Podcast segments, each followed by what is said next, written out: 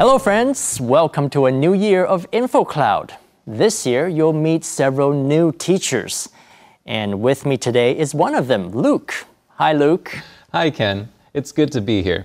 So, what should we talk about? How about the weather?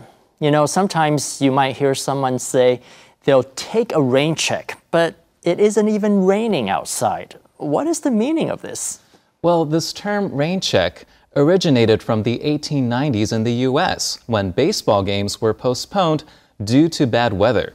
The spectators were given tickets called rain checks, which allowed them to attend a future game at no further cost. Right. Since then, the phrase taking a rain check has come to mean postponing an appointment.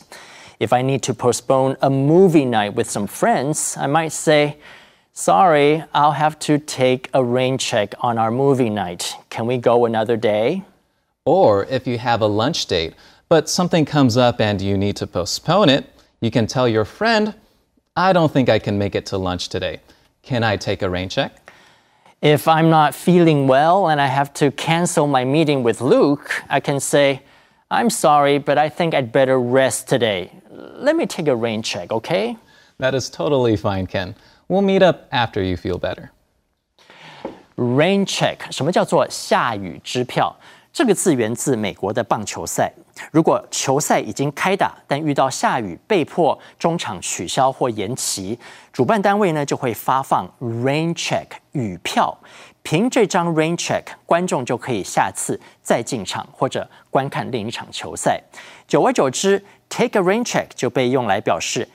改天再说。